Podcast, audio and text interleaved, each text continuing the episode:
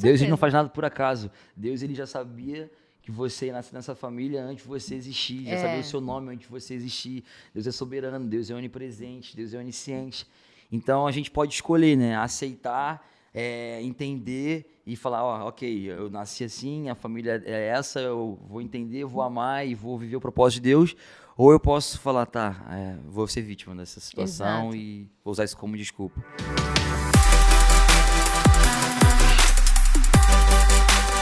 Jessicast no ar! Fala galera, sejam bem-vindos a um Jazzcast muito especial, um Jazzcast musical, um Jazzcast diferenciado, porque vai ser no ritmo. Gente, eu tô aqui com o Vitinho, palmas! Oh, eu tô muito feliz, porque assim, eu não vi a hora de te olhar e falar. Abro os meus braços e já, Já agradeço, agradeço. pela graça que eu nem mereço. Na cruz ele pagou. pre... Gente, pensa numa pessoa que faz poesia, rap. Você não tá entendendo? Pra Jesus, ele tem movimentado assim uma multidão de jovens. Ele faz TikTok, shows, prega, poesia. Poesia, fino, né?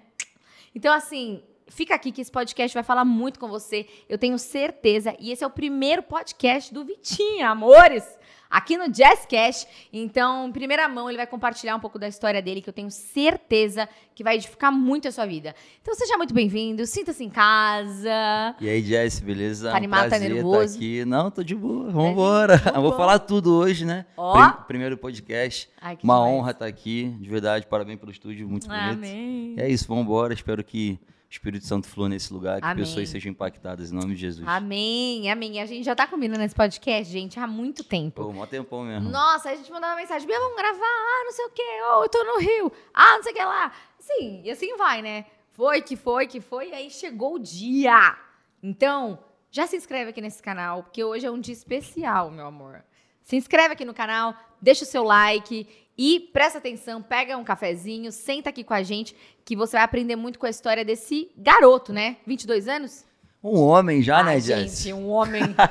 um homem. Não, mas vai. Não, é, É um, novo, um menino. aí tô começando a vida, né? 22 anos, novo morador de São Paulo. Ó. Já tô me amarrando em São Paulo. Ó. Não posso falar que São Paulo é melhor que o Rio, senão os cariocas me matam, né? É, é. Mas eu tô Pô, tá gostando de caô muito. aí, né? Tá de caô. Ainda. Aí, Teresópolis. Teresópolis, Ah, né? tá ligado. Tá ligada. Pesquisei. Esquece. Mas, não, São Paulo realmente tem uma graça, assim, né? A gente sempre fala que a- os as pessoas acabam vindo pra São Paulo. Não, não- não tem. Não sei, assim, se você não é de São Paulo, não mora em São Paulo, mas assim, aqui é, existe muita conexão. Parece que, tipo, você sai, de repente conhece uma pessoa, você tá na igreja, você se conecta com outra. Então aqui é o melhor lugar pra você estar. É real, tipo, já tenho percebido já São Paulo, É. network absurdo, É. conexão, É. uma aceleração, né? Isso, é tipo um, um destravar, assim, Exato, sabe? exato. E Vitinho, né? 22 anos, de Teresópolis. Como eu vi, vocês cantaram, né, gente? É, eu cantei, na verdade. E tem várias músicas do Vitinho que eu amo. Na verdade, sabe como eu te conheci? Hum. Com aquele vídeo, é, Não Desista. E lá atrás, 2019. Você era muito criança, né? Você tinha um, tinha um bonezinho Eu tinha assim. 19, época aquele cabelo encaixeado, É. deixava com cara de novo, né? Ah, ele era fofinho. Nossa, eu lembro que minha amiga mandou assim, ela falou assim: olha que graça esse menino. Aí a gente, eu olhei assim, eu falei, e eu amei aquele vídeo. Tipo, foi tão sincero, né? Uma câmera, zero produção, seu celular ali. E você fez. Ele era um vídeo ele rimando. Para as pessoas não desistirem. Era para um vídeo para as pessoas não se suicidarem. Era uma né? poesia que eu Uma falava poesia. sobre não desista, né? Acabou que viralizou. eu Viralizou. meu telefone quebrado lá, gravando. Uma direção de Deus que eu acreditava. Na verdade, não sei, a gente deve entrar nesse assunto, mas Aham. eu sempre quis fazer música. Só que eu não Uhum. tinha verba pra, pra arcar. Então eu falei, Já olha, eu vou pegar minhas músicas e vou transformar em poesia. E aí, a Não Desista foi a décima terceira que eu postei. E aí eu sabe, tipo assim, eu, eu senti assim, eu lembro que eu desci correndo da. Minha minha casa era de dois andares, eu desci correndo cima minha mãe e falei, mãe, acho que essa poesia vai Vai Bombar. viralizar, eu tô sentindo Amém. Deus aqui. E aí tocou milhares de pessoas, várias pessoas foram impactadas, várias Amém. pessoas desistiram de se matar, por Amém. glória de Eu Deus. imagino, glória a Deus. E deve ter alguém, com certeza, que viu, ouviu e foi tocado também por essa poesia. Fala um pedacinho aí. Olha Eu- pra câmera. Eu acho que eu vou lembrar. Será que eu lembro? Vai. Não É, des- eu, eu sei Como é que é? Não lembro. É... Se você não sei o que lá, não desista. Não desista, é. Não, não lembro mesmo. É, como é que começa? Alguém sabe não? Ninguém sabe não? Eu não lembro mesmo. Peraí, peraí, eu tenho Eu, aqui, ó. eu não lembro. Ah, sério? Não, não. Ah, jura? Peraí, ó. É, não... Você sabia que hoje é o seu dia mais importante? Que ontem já passou, que amanhã está distante? Que a vida é uma corrida, que o segredo não é chegar, mas sim ganhar. Que o segredo não é ganhar, mas sim chegar sendo constante. Então, por favor, não desista. E aí, Ah! não lembro, muito tempo, né? Oh, Três sério, anos já. eu vi, esse, eu vi esse vídeo e aí a gente olhou assim e, tipo, olha como é especial, né? Como Deus, ele, ele quer, quer usar o ser humano de formas diferentes. Então, uma poesia com uma mensagem tão impactante, assim, a gente precisa se atentar para o que o Espírito Santo está nos pedindo. Que nem você falou assim, mãe, eu sabia. A gente sabe. A gente sabe quando Deus está agindo, quando tem algo sobrenatural, né? E o que eu acho mais incrível, a gente vai falar muito sobre a, a sua história, porque a sua história me impacta demais e Legal. Você ainda nunca contou a sua história. Vambora, vamos falar Vambora. tudo. Mas é uma história de garra, gente. É, de determinação e de, tipo assim, não esperar cair do céu. Ele fez acontecer com os recursos que estavam disponíveis pra ele. Então, conta aí pra gente, Vitinho, a sua história, porque eu sei que você, né, vem de família É. difícil. Vai, Não co- cristã. compartilha aí um pouquinho. Legal. Então eu vou começar do início, né? Começa do início. Nasci em 2000. Ah, não, não, nem tanto, né? tô zoando, tô zoando. Não, é. com- Eu conheci Jesus com 11 anos de idade, Tá. é, em cima de uma cama de hospital com traumatismo craniano. Misericórdia. É, foi a- meu primeiro contato com Jesus. As irmãs do coque começaram a me visitar e falaram que um homem podia me salvar. Esse homem era Jesus. PS, né? Olha como é importante o ministério de ir no- nos hospitais. Olha isso, gente. Exato. Muito bom, muito bom. Foi onde eu ganhei minha primeira Bíblia. Minha primeira Bíblia eu ganhei em cima de um hospital. Uau. E falaram que Jesus era capaz de me curar, que Jesus era capaz de salvar, me tirar daquele lugar. Eu não tinha outra saída. E você Então- teve traumatismo craniano assim, Não, foi jogando bola assim, caí e tive traumatismo craniano. 11 anos? 11 anos de idade. Meu Deus. E tá. aí, a minha família, um baque, né? Uma família, tipo assim, não era, não veio de cristã, tá ligado? Não veio de uma base cristã. Então, naquele momento foi aonde minha minha família se viu sem saída, mas eu recebi uma porção de fé absurda naquele dia, assim, quando aquelas irmãs falaram para mim que Jesus era capaz de me curar. Eu decidi acreditar. Eu fiquei dois meses internado, e aí eu conto isso no meu livro, eu tenho um livro chamado Não Desista, que é o nome da poesia. Ah, que massa. Fiz meu merchan aí, esquece. Nem trouxe pra mim. Arrasta pra cima. Valeu. não, que eu não tenho aqui em São Paulo, Ah, entendi. mas eu tô na, na, isso, na dívida aí. Ela fica... Elas morrem de... Aí, enfim, e aí eu lembro que o médico falou que não teria outra saída, ou fazer a cirurgia, ou a óbito, ou sequela. Então, eu lembro que eu fiquei dois meses internado e eu falei, cara, eu tenho certeza Nossa, que Jesus. meses dois meses internado. Cara, são 60 dias num hospital. Meu 60 Deus. dias no hospital, minha mãe lá, minha avó do meu lado. Aham. E aí, eu lembro que ele falou: olha, é, é isso, se você tem fé, começa a usar a sua fé, porque a medicina até aqui é limitada. Então eu tinha certeza que eu não ia morrer. Isso é bizarro. Eu tinha, Uhum. Eu tinha certeza que eu não ia morrer. Cara, tem muita coisa pra viver. Eu falava pra minha mãe, mãe, fica tranquila, Jesus já me curou. Eu com 11 anos de idade. E, tipo assim, acabar de converter, nunca tinha, ido- não, não ia em igreja, tá ligado? Aham. E aí, enfim, resumindo, é, depois de dois meses eu fui fazer a última tomografia, onde o médico falou que essa tomografia era o exame que ia decidir se eu ia realmente fazer a cirurgia ou o que ia acontecer. Eu tinha um coágulo na cabeça. E aí eu fui para essa tomografia, pro exame, sempre orando já, recitamos Salmo 23. E hum, eu lembro que eu fiz o exame, eu voltei pro quarto, e aí quando o médico voltou, ele falou assim, depois de algumas horas ele falou assim, olha, é, colocou minha família toda sentada assim, eu lembro disso até hoje, toda sentada, tava meu tio, minha avó, minha mãe, isso, meu tio, minha avó e minha mãe. Todos sentados, falou assim, olha, é, eu tenho 30 anos de carreira médica e eu nunca vi isso acontecer. Incrivelmente o coágulo sumiu. É, fiquei, Uau, dois dias de, fiquei dois dias de observação e levei alta. Então ali eu conheci o Jesus que cura. Ali eu conheci o Deus que cura. Ali eu realmente provei do que a palavra diz, sabe? É, hoje em dia ninguém consegue falar pra mim, não, Deus, Deus não existe. Não, eu sei que Deus existe. Eu provei, eu experimentei, eu vivi, eu vi. Glória a Deus. então, Jesus me, me curou naquele lugar, minha família viu a cura. E aí eu comecei a congregar na Assembleia de Deus durante até 2014, até meus 14 anos. Tocava bateria na igreja. Meu primeiro contato com a música foi em bateria na igreja. Legal. Eu era horrível. horrível. Irmão, se você é baterista, eu te admiro. Você é brabo. Eu era horrível. Eu fazia virada, errava o prato. Eu era pequenininho, não alcançava, tá ligado? Uhum. Enfim, era horrível. Horrível. Nossa, eu era muito ruim. E aí eu, enfim, 2014, e aí comecei a, a caminhar com Jesus. Com 14 anos, é, comecei a me esfriar. Uhum. E aí eu fui pro mundo, né? Eu fui via o mundo assim, 14, 15, nem, nem tanto. É, 14, 15 é. anos é criança, né? É. Mas 16, 17, 18, eu vivi o mundo. Então, todo jovem que não é crente vive, né? Festa, uhum. bebida, é, droga. Mas eu sempre tive uma base familiar muito boa. A minha mãe, a minha avó sempre foram. Minha mãe foi muito guerreira, cuidou de mim sozinha, né? Mas, é, você não, não teve seu pai presente, né? É, até meus sete anos eu tive meu pai. E depois eu fiquei dez anos sem ver meu pai. Uhum. Hoje a gente super se relaciona bem. Ah, é? É, ah, ele. Amém. Isso eu nunca falei em nenhum lugar. Isso Olha. ninguém sabe. Inédito. É, inédito. Mas. Foca aqui, foca aqui, aumenta o volume. é.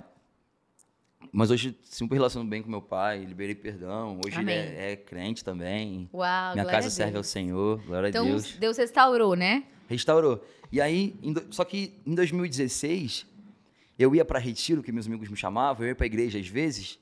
Então eu sentia aquele arde no coração, porque sim. eu conheci o Jesus que cura em 2011. Sim, sim. Então eu vi um crente na rua, eu atravessava a rua. Porque eu, eu, ele vai me entregar a profecia para eu voltar. Tem medo, né? Gente, deixa eu fugir aqui. Já sabe como é que é. Já sabe. Mano, todo mundo que é desviado sabe que Jesus vai pegar ele. É, em algum momento. Depois que você conhece Jesus, você não peca gostoso nunca mais, amor. Você peca, mas você já peca assim, meu Deus, e agora?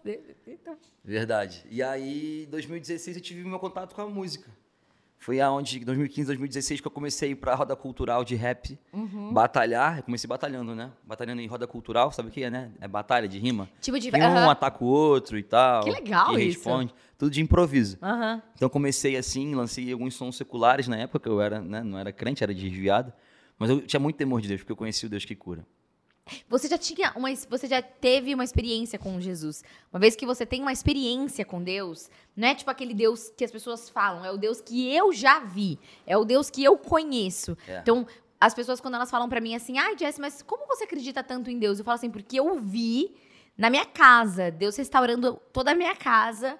Tipo, se não fosse a minha mãe buscar Jesus, Jesus, meu, minha família seria destruída. Então, é, eu, eu vi. Então, para nós que temos esse privilégio, e a gente. É, é muito difícil. Você, você dá uma desviada, mas, tipo assim, cara, eu, eu já vivi. Não é só de ouvir falar. Exato. É de caminhar, né? É de se relacionar. Eu vi, eu vivi. Eu sou prova, né? É. Tipo, Deus me curou. Se não fosse Deus, talvez eu nem estaria aqui. Sim. Entende? Talvez não, não estaria aqui. Sim. Então Jesus realmente me curou. A medicina não poderia fazer o que Deus fez. E por um propósito, né? Exato. E aí, então, sempre que enfim, aí eu, em 2016 eu conheci, vi a música, vivi o rap, só que eu senti arder algo. E eu sabia que eu ia me converter. É louco, eu sabia que ia me converter. Nesse, nessa época eu fazia teatro também, eu fiz quatro anos de teatro. E a gente tem muitas coisas em comum, olha é... só. Teatro, música. Você sabia que eu já lancei uma música pela Sony também? É mesmo? E você sabe que eu era DJ, né? Não. Mentira. Pode levantar. É mesmo? DJ? Mas Jess é o teu nome mesmo? Né? Não, é... é meu nome. É que assim. É, porque é para que, jazz, é que para, todo mundo acha que era porque eu era DJ. Mas eu era DJ. Não, que tem o D e o J, tá ligado? Sim, mas é meu nome. Minha é, mãe era tipo uma profeta. DJ Jess. Brincadeira. Era tipo, meu, é meu nome, meu nome é Jéssica. E eu era DJ antes, tipo, de, de realmente. Eu também conheci Jesus quando era criança, aí tive um momento, fui fazer teatro, fiz Wolf Maia. Sério? Toquei em várias. Você é brabo, então. É, fez Wolf uhum. Maia, fez participação em novela. É, e aí eu fui, virei DJ. E aí, depois, em 2018, que eu tive uma experiência com Jesus também e comecei a voltar e tudo mais. Que legal. Mas eu era DJ. E aí eu lancei uma música. Eu tenho uma música também. É, depois lançada, você me, depois você me mostra. Uhum. Quer dizer, mas eu não cantava, tá? Eu só remixava. Sério? Então é. você tem muito contato com a arte. Muito! Eu sou, eu sou atriz, fiz DJ, é, fui DJ, fiz balé a vida inteira.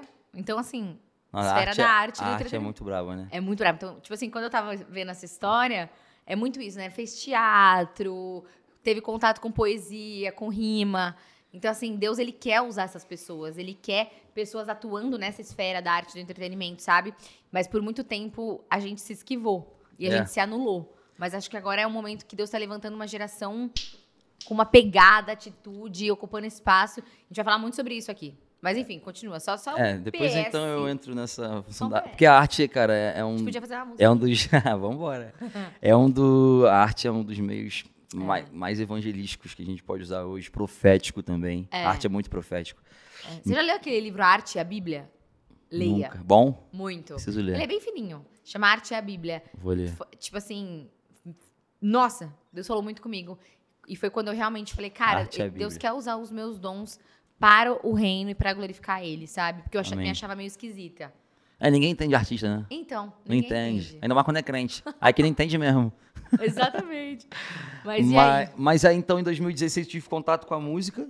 Só que eu sabia que meu coração queimava, eu sabia que eu ia voltar pra Jesus, sabe? E aí em 2018, dentro do meu quarto, dentro do meu quarto assim, 2018 também? 2018, eu voltei pra Jesus. Nossa, Você também? eu também. Olha, É, foi que 2018.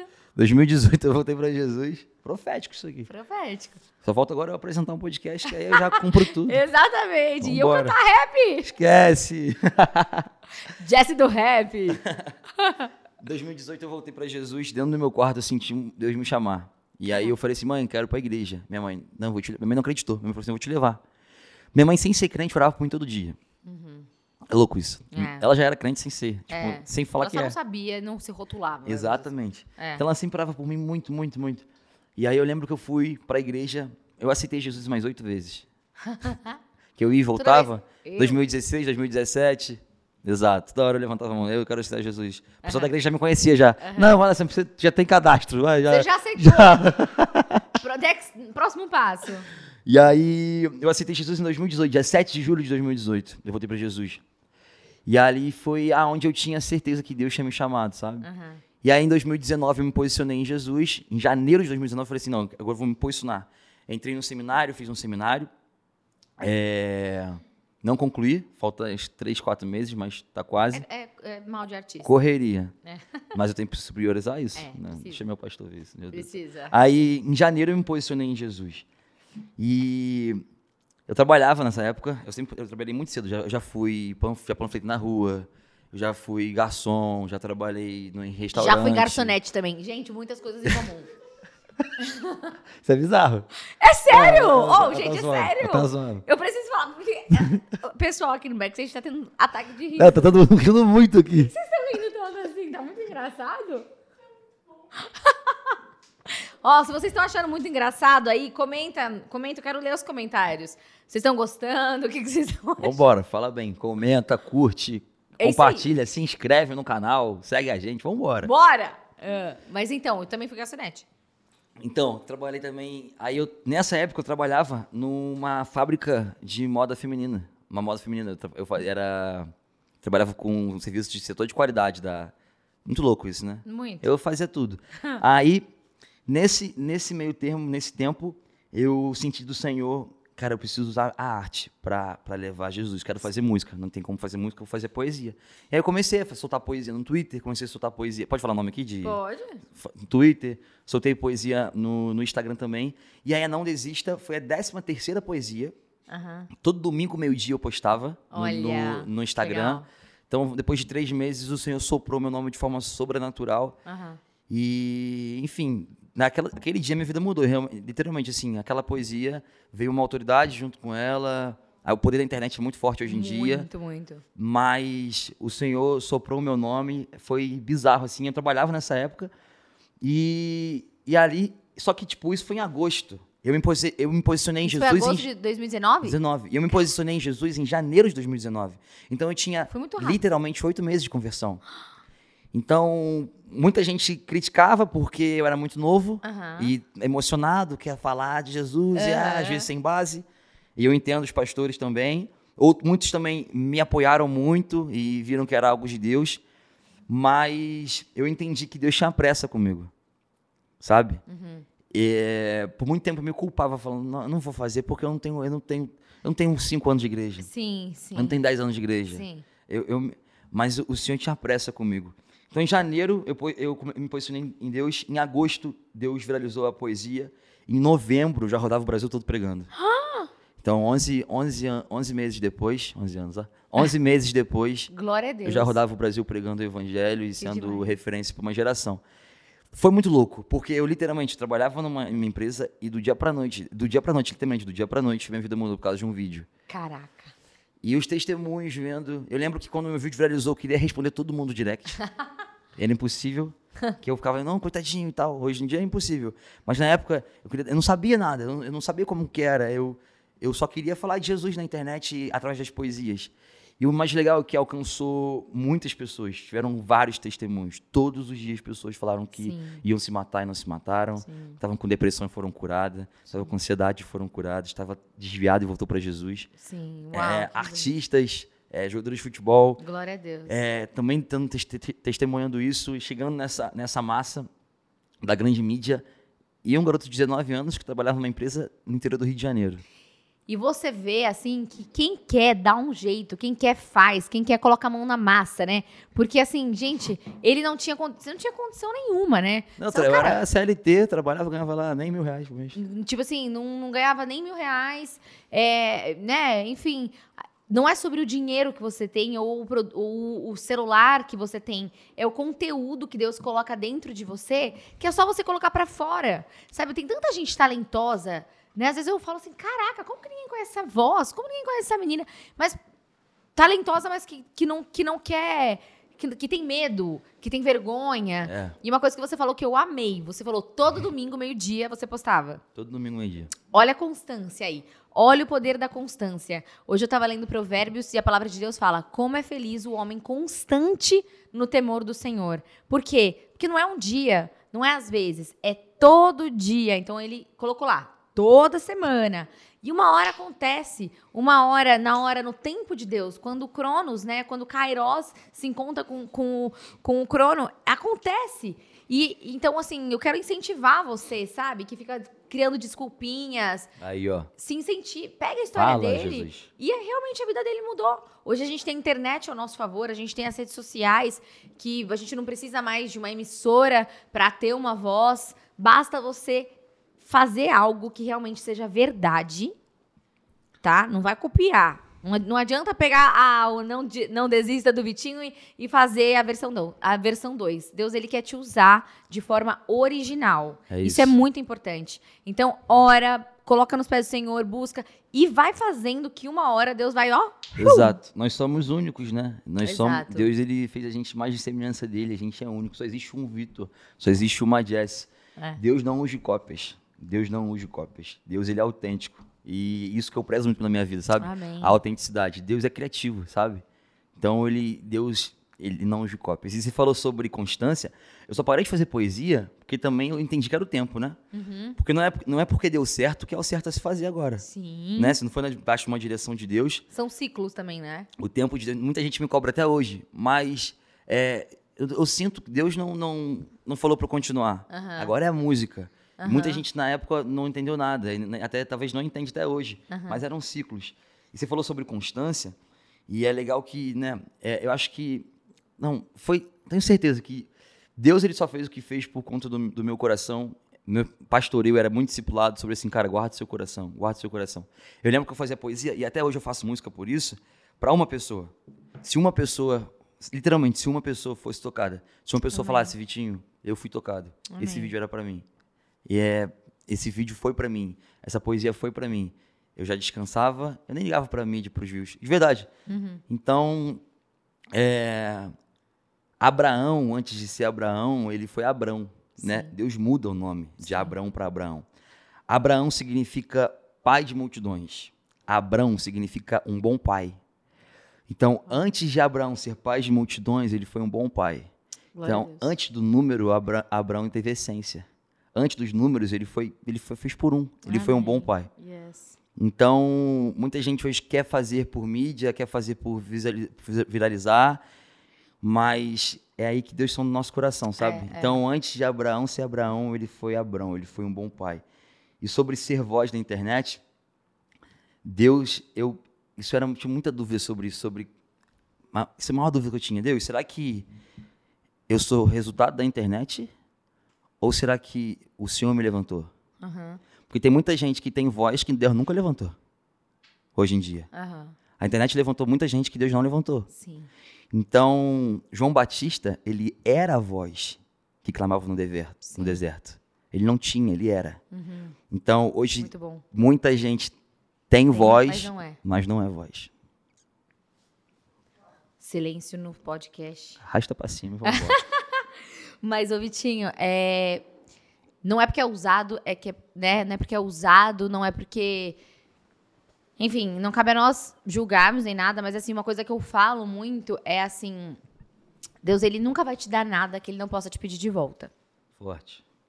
Deus, ele nunca vai, porque nada pode estar acima de quem fez a promessa pra nós. A promessa, ela nunca pode estar acima daquele que prometeu. É isso aí. Então, a gente precisa valorizar quem Deus é e a presença dele em primeiro lugar e depois a família que ele vai me dar, o ministério que ele vai me dar, o trabalho. Se Deus pedir para eu entregar meu ministério, né, o podcast, é dele. E não é nada meu, gente. Quem sou eu? Quem, quem sou eu? E uma coisa que você tava falando que me tocou muito, eu era DJ.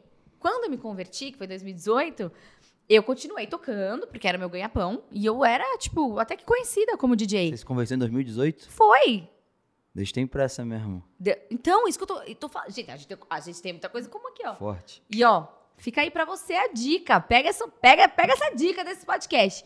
Eu me converti, eu me converti tipo em setembro de 2018, de 2018 e em 2019 eu continuei tocando nas festas e tudo mais, e eu era da Hilson. E aí os pastores me chamaram pra tocar na festa dos voluntários. Eu lembro que eu fiquei em choque. Eu falei, cara, eu vou tocar na, na igreja? Caraca! E aí foi muito legal, era festa fantasia, foi muito legal. E aí o, o pastor veio e ele me deu uma palavra. Ele falou assim, in English, né? Because. ele falou assim: tá vendo isso aqui? Isso aqui não é nada tal. Aí eu, não é nada? Será que é pra eu continuar tocando? Só que eu já não sentia no meu coração que não era pra eu continuar tocando, mas eu continuava tocando. Porque eu sempre fui muito intensa. Então dessa vez eu falei: olha, não vou ser tão intensa, deixa Deus mostrar as coisas, né? E aí eu comecei a orar, orar, será que é pra eu continuar tocando? Será que não é? E aí Deus foi e conectou pessoas na minha vida. Eu já falava de Jesus no meu Instagram, as pessoas não entendiam nada, porque eu era DJ falando de Jesus. E aí começamos a criar uma ideia tal, surgiu o podcast. E quando eu comecei com o podcast, que foi no início de 2020, é... não, foi assim, começou a pandemia em março de 2020, né? Aham. E, em- no, e no Réveillon de 2019 para 2020, eu tava tocando, eu senti o Espírito Santo falando, acabou. Tipo, Uau. esse ciclo encerra aqui. Eu, eu realizei o desejo do seu coração, mas não é nesse palco mais que eu vou te usar. Porque Amém. eu tava numa festa do mundão, tava tocando em São Miguel do Gostoso.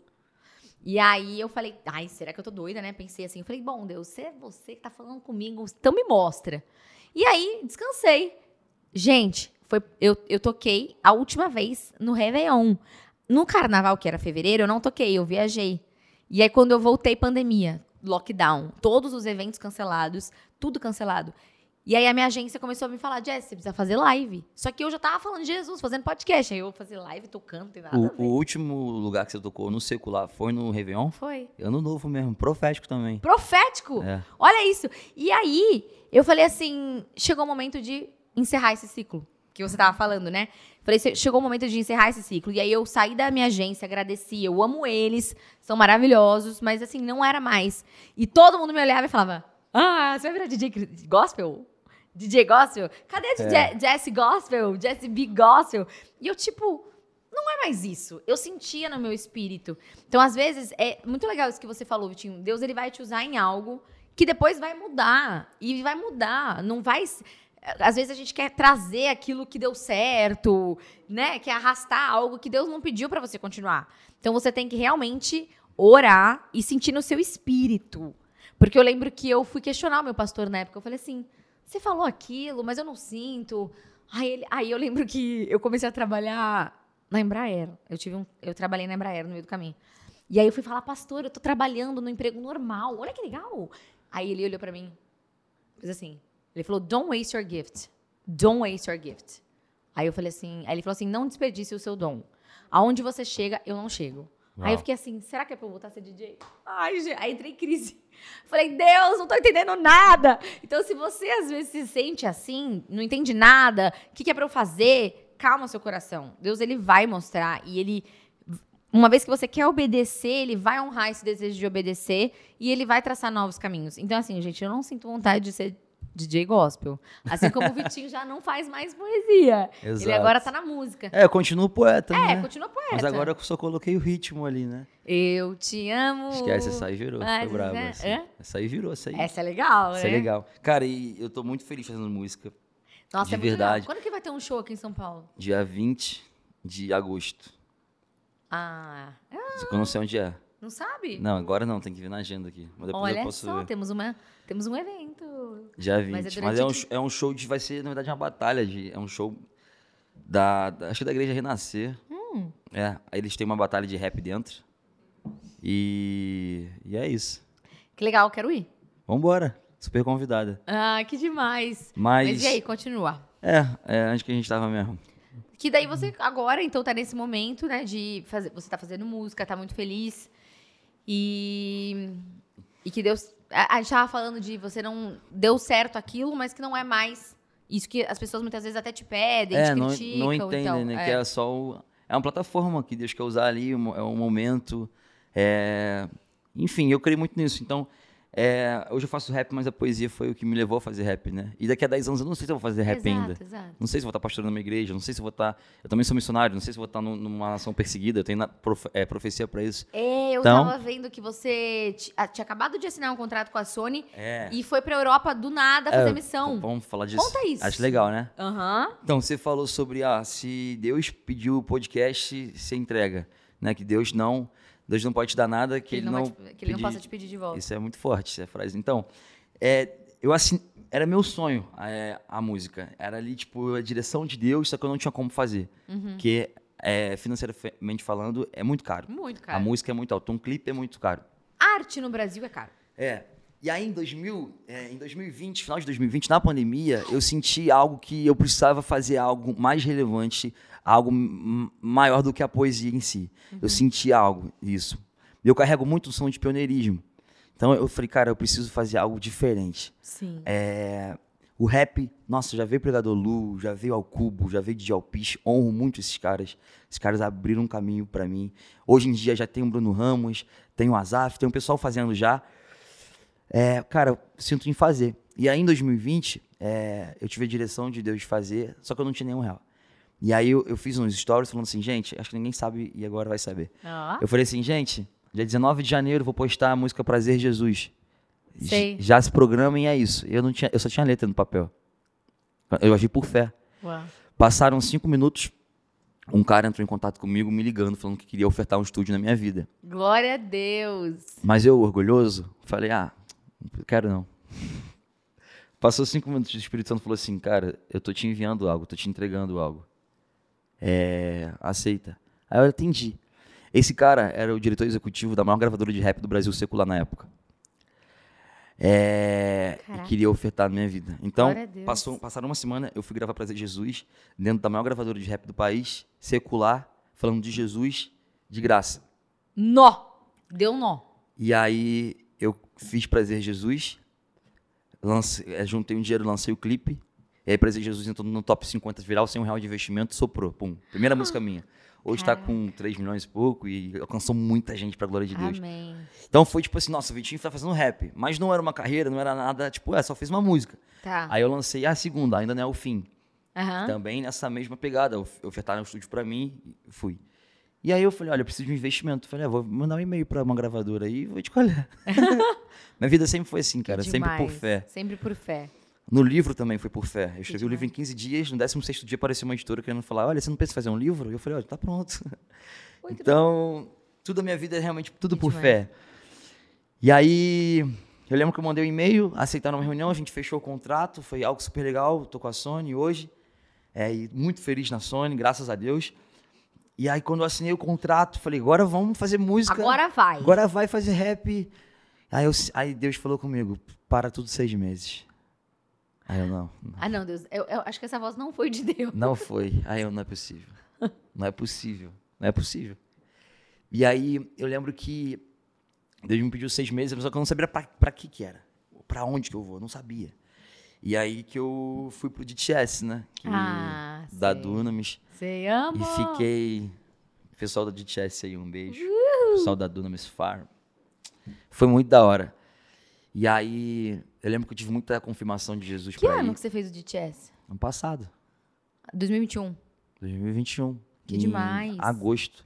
Caraca. Assinei em julho o contrato. Primeiro de julho. Em agosto, tava indo pra farm. E pra falar pra gravadora que eu ia sa- sair seis meses. Como foi? Pra fazer missão. Que Deus falou comigo. E aí? Aceitaram. Aí liberou, Deus fez. Amém. Abençoaram. Falou, É, vai, é de Deus, pode Deus ir. E aí eu fui pro DTS, eu larguei tudo. E aí- só que foi Deus me, ali foi Deus mais uma vez testando meu coração, falando, olha, você, a- olha, você, você tá, quer a benção? Tá aqui, olha, a benção. Agora se decide entre o abençoador e a benção. Aí eu, é, vamos ficar com o abençoador, né? É. E foi muito bom, foi muito tratar de Deus na minha vida. Eu parei tudo seis meses. Nossa, que Todas as especial. músicas do EP Jesus invadiu a cena, eu escrevi em Portugal. Todas essas que eu lancei, eu escrevi em missão. Eu recebi muita palavra profética no DTS, fui muito curado no DTS. Que muito, especial. muito. Eu cresci muito em Jesus. Eu, eu vi o quanto que eu era raso, né? Existe cada dia mais pra gente conhecer de Jesus. Muito. Mas no DTS são três meses ali na farm, intenso. Explica um pouquinho pra galera o que, que é o DTS. Tem DTS muita gente que me manda assim, ai, Jess, queria fazer um curso, né, de teologia, ou um curso pra entender mais da palavra de Deus, de missão. Acho que agora é uma Legal. oportunidade muito legal. Teologicamente eu fiz o Carisma da Lagoinha Uhum. e de missão eu fiz o DTS. O DTS é, como é que fala em inglês? Eu sei muito ruim de inglês. Discípulo Trainer School. Trainer Ah, é, Disciple Training School. É, que é a escola de É, discipulado discipu- e de treinamento. E treinamento. Escola de treinamento e discipulado. E são, três, são seis meses, na verdade, o, É. o GTS. Programa, né? O programa, seis meses. Parceria com a Jocum, que é a maior base missionária do mundo. Né? todo. Jovens com uma missão. Organização. E aí são três meses teórico e três meses prático. E para vocês tem, tem uma palavra de Deus. Eles oram para selecionar as pessoas, tem toda uma seleção. Perguntam se você ouviu de Deus, o que que você ouviu de Deus. Eles oram também para você ver se está em concordância. Eu fui aprovado e fui pro DTS. E aí são três meses teóricos aprendendo mais sobre Jesus. Eu fui e eu fui com Lá na Dunamis Farm, na Dunamis. que é. lá em Registro. É, Que é um lugar dos lugares mais lindos e maravilhosos e cheios da presença de Deus do mundo. é, lá o céu é aberto. Lá o céu é lá aberto. é diferente. É, é. Lá Deus fala e qualquer um ouve. É, aham, Você tava no meio da ouve- cozinha, pá. É, isso aí. E aí, em três meses, eu, eu. Então, nesses três meses, você aprende mais sobre Jesus. Uhum. Vocês têm aula de, teo- de. Todos vários temas com vários professores do mundo todo, Uhum. né? E.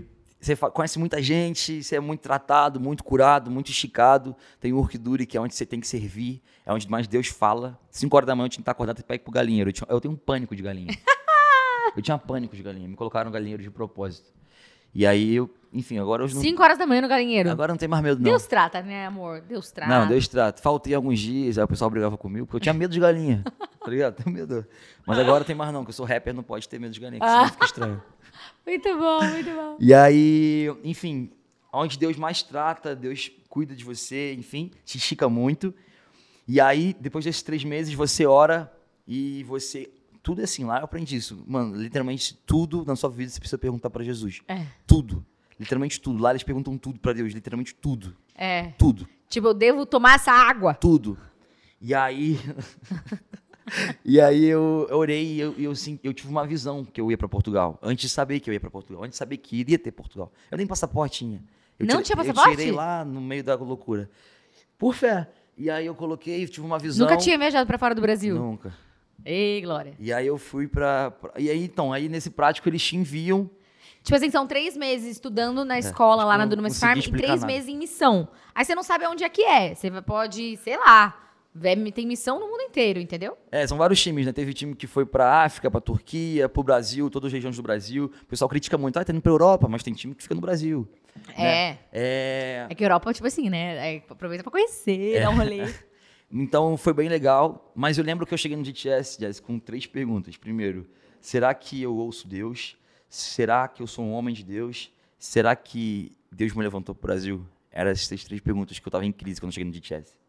Uau, glória a E Deus. Deus me respondeu bizarramente nessas três perguntas. O primeiro dia, Deus me respondeu com. Eu perguntei, Deus, se o senhor fala mesmo, me mostra. E eu, eu sabia que Deus falava. Só que bateu. Às, às vezes bate crises. Umas crises, né? Às vezes bate umas crises existenciais, às vezes bate uma crise na sua vida, dúvida, Satanás mesmo, assim, na sua mente.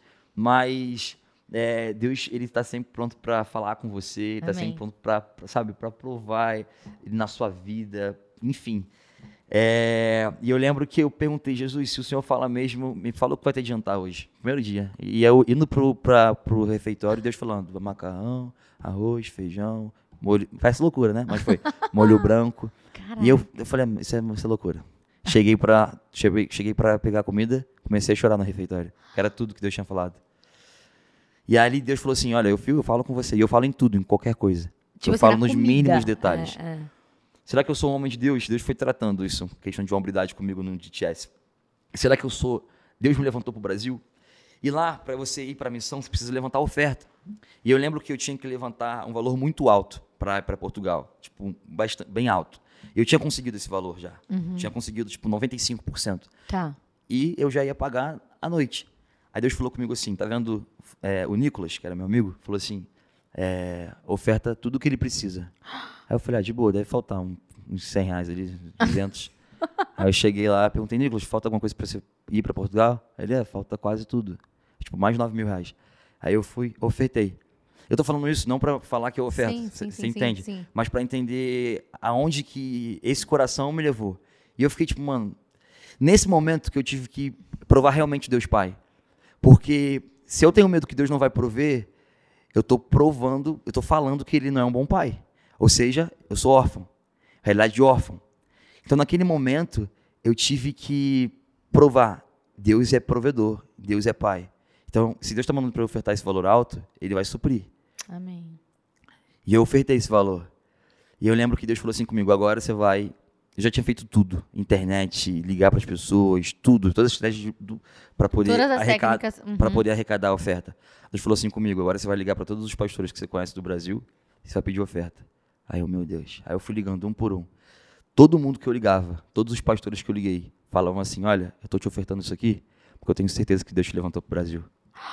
Era a minha dúvida que eu tinha entrado no DTS. Ai, que lindo! Glória a Deus! Nossa, que E emocionante. ali, e ali Deus, li- Deus liberou na minha vida uma. Eu, te- eu quero muito investir em missionário. Eu- a- se você está ouvindo isso aqui, e se você é cristão, invista em missionário, sabe?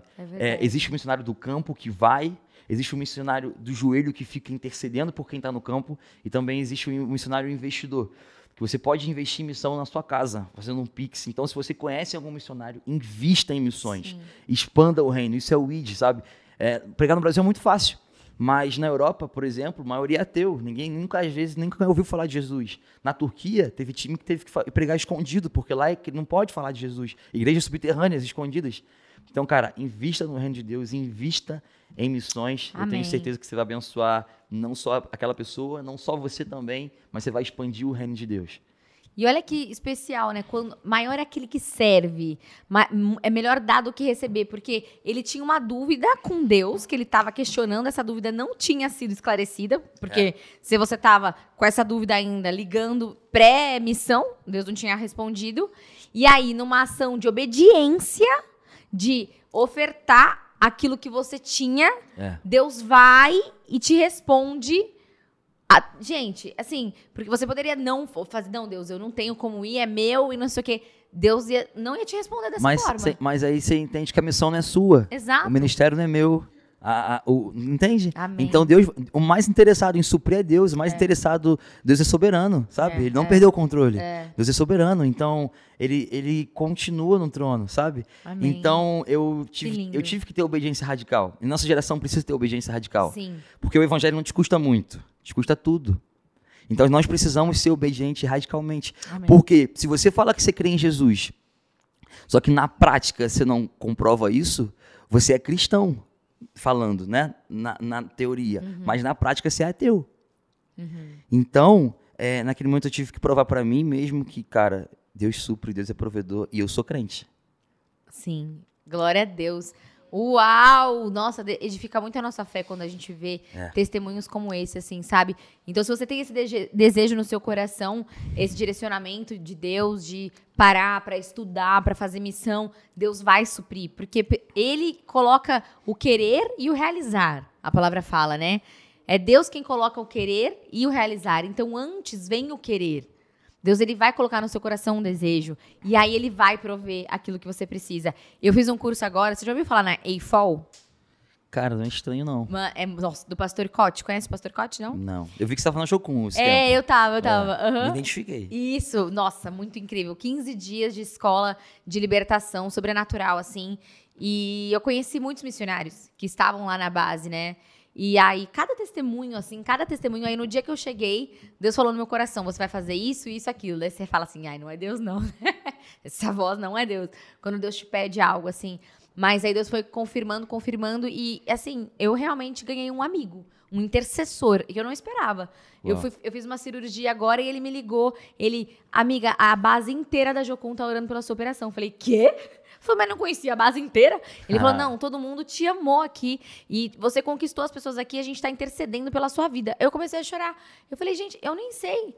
A gente não sabe, sabe? O que uma semente é, na vida de um missionário, numa base missionária, o que, que Deus pode fazer, assim. Então, realmente, se você tá ouvindo esse podcast e sentir, procure alguém para ajudar, procure um missionário para ofertar na vida dele, porque eu tenho certeza que Deus vai derramar chuva de bênçãos na sua vida e na vida dele e na missão dele, enfim, é algo que transborda, sabe? Você vive o sobrenatural. Eu Verdade. falei assim, cara, eu não esperava isso. É, várias coisas, assim. Eu tenho o Morning Club, pra quem não sabe, e é um clube onde eu faço lives diárias, compartilho, e eu tava no curso na EFOL, e eu fazia as lives antes da aula. A aula começava às 8h30, Obediência. a live era 8 horas, e Constância. tipo assim, era muito engraçado, porque tem uns alojamentos que não pegava a internet, e aonde pegava a internet era numa mesinha onde todo mundo passava que ia tomar café. Então todo mundo me via, ah, tudo bom? Ah, tudo, ah. Tipo assim, todo mundo me via fazendo a live todos os dias. E aí, eu tava falando sobre generosidade. E aí, eu, esse meu amigo, ele tava vendendo bombom de morango e bombom de uva um dia antes. E aí, eu fiz uma, uma atitude ali pra ajudar ele e ele ficou muito comovido, mas eu nem sabia porque ele não me falou nada. E aí, no dia seguinte, na live, eu estava falando sobre generosidade para as minhas alunas, pupilas do Morning Club. E ele tava passando. A aula tinha começado, eu tava atrasada pra entrar na aula. Ele tava passando, eu falei, amigo, vem aqui dar um oi pras minhas alunas. Ele, ai, vou. Aí ele foi, sentou. Eu falei, ó, tô falando sobre generosidade e tal. Aí ele, sim. Aí, exatamente ontem, eu tava vendendo bombom de morango pra arrecadar dinheiro, pra ir pra missão. E aí, Deus usou a Jess de forma assim, que daí uma menina viu a Jess fazendo isso, também fez, e Uau. fez, e fez, e fez. Você não sabe o que aconteceu? Vou te contar. As pupilas do Morning Club pediram o Pix e começaram a fazer Pix na Uau. conta desse meu amigo. Glória a Deus. Então, assim, você não Glória a tem- Deus. a gente não sabe o que. E eu falei, nossa, não foi nada combinado. Ele tava passando, eu chamei ele. Então, assim, a gente vê como é bom ofertar, como é bom agir. E não é, É. só com dinheiro, gente, é com uma atitude mesmo. Tipo assim, ô, gente, ele tá vendendo bombom de morango, vamos lá comprar. É isso. Tipo, o que Exato. custa, né? Exato, é servir essencial. Jesus veio para servir, né? Maior é aquele que serve. E na questão de ofertar, de missão, é, você não está só dando dinheiro ou algo, mas você está fazendo parte. É, isso que a gente precisa entender. Ofertar em missão é fazer parte. Sim, E Você é um missionário ali. Você está ofertando missão. Você Uhum. está indo junto com aquela pessoa, sabe? muito bom. Então a gente chegou em Portugal. Eu fiquei três meses em Portugal, um mês e meio em Lisboa, um mês e meio em Porto. E primeira vez fora do Brasil para missão. Então é Sim. muito tenso, muito intenso e tenso. Muito bom. E, cara, a gente alcançou várias pessoas. Acho que a gente teve, eu não, eu não lembro, mas foi, foi, acho que umas 300 salvações. uma- Glória a Deus. ou 300 alcançados, eu, eu não lembro, mas eu acho que foi umas 300 salvações. E aí foi aonde eu valorizei tudo que a gente está vendo no Brasil. Porque eu chegava em Portugal, uma igreja cheia tem 400 pessoas, igreja grande, mega gigante. Caraca. Uma igreja grande no Brasil tem 10 mil É membros. No culto, É. uma igreja grande em Portugal tem 400, 500, lotada. Caramba, olha. Então eu servi igreja que o pastor dava, dava vida por 50 pessoas, 40 pessoas, lotado. Que tava, quando tava cheio, era com 40 pessoas. Aham. É outra realidade, né? É, lá o cristianismo lá protestante são 3% só. 7% testemunho de Jeová, muito alto, e o restante ateu e católico. Então, muita gente fala: ah, você vai para Portugal pô, fazer missão? Ah, vai para Europa fazer missão? Cara, ah, aqui a gente tem visão de África, né? É, é. Cara, a Europa precisa muito mais. Não vou falar muito mais, mas é, é- precisa muito. E lá, a dificuldade de pregar o evangelho é porque eles têm tudo. Eles são bem financeiramente, eles são felizes, Tem uma qualidade de vida A ótima. Europa, rica. Então você chega e fala, olha, Jesus vai mudar a sua vida. Não, esse, esse- Não, eu não quero que mude, tá ótimo. Exato, esse não serve isso. Ah, Jesus ele vai mudar a sua história. Não, tudo bem, não quero. Ah, é, você precisa ser salvo. Não, mas eu já eu não quero salvo, eu estou bem. Então lá na Europa, a nossa Caramba. dificuldade é que nós precisávamos, precisávamos pregar com sinais e maravilhas. Então, a maioria das conversões foi depois de palavras de conhecimento, profecia e cura. Então a gente chegava no metrô e falava, olha, a gente pode orar por você? A pessoa falava, orar? É, pô, tá bom. A gente orava, a pessoa era curada. Aí a a gente apresentava o evangelho e a pessoa citava Jesus. Ou então a gente olhava e falava, olha, em 2005 você sofreu isso, isso, isso, palavras de conhecimento, e a pessoa ficava Aí assim, a pessoa fala, ah, não tem como. então... Tem coisa que só ela e e Deus E sabe. por isso também os três meses de preparo. A gente aprende tudo isso na Dunamis, tudo Amém. isso na- no DTS. Amém. Então, eu vivi grandes testemunhos em Portugal. Eu vi uma criança de dois anos, Jess, posso falar? Claro. Eu vi uma criança de dois anos que não falava nem andava por conta do Covid, voltar a andar e falar no meio da rua depois de uma oração que a gente fez como time. Glória a Deus. Eu tive uma, um testemunho também com uma senhora dentro de um mercado, eu e a Karen, uma parceira de, de missão, que essa senhora estava com, com uma bengala, assim, com uma muleta, na verdade. E a gente foi orar por ela. A gente perguntou, olha, a gente pode orar por você? E a gente começou a orar pela coluna dela. E ela arregalou o olho para mim e falou assim, eu consigo te ver perfeitamente. Eu falei assim, mas como assim? Não tô entendendo. Ela falou, não, é porque além da minha dor na coluna, eu tenho só 3% de visão. Deus curou ela 100% da visão dentro, do- dentro do mercado, na minha frente. Glória a Deus. Eu e a Karen não entendendo nada, assim, chorando, falando, meu Deus, o que está acontecendo? Dentro de um mercado, num dia qualquer, num lugar qualquer. Amém. Então a gente viu, eu vi ateu aceitar Jesus e ser batizado logo em seguida no Espírito Santo. Eu vi pessoas, é, igrejas convertendo, pessoas sendo batizadas. Amém. É, é, enfim, muçulmano sendo alcançado pelo evangelho, que é bem difícil. É. Então, ir para Portugal me fez valorizar muito o que a gente vive no Brasil. Muito muito, muito. Porque no Brasil, todo mundo, ou quase todo mundo, já ouviu falar de Jesus, ou já foi crente, ou tem alguém que é crente. É. Sabe? E às vezes a gente não prega por vergonha. Uhum. Lá em Portugal, na Europa, tem gente que não conhece Jesus, não sabe o que é Jesus, não sabe quem é. Ou se sabe é ferido, entende?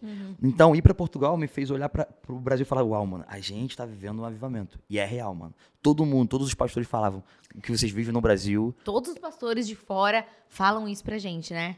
Mas você ir e viver.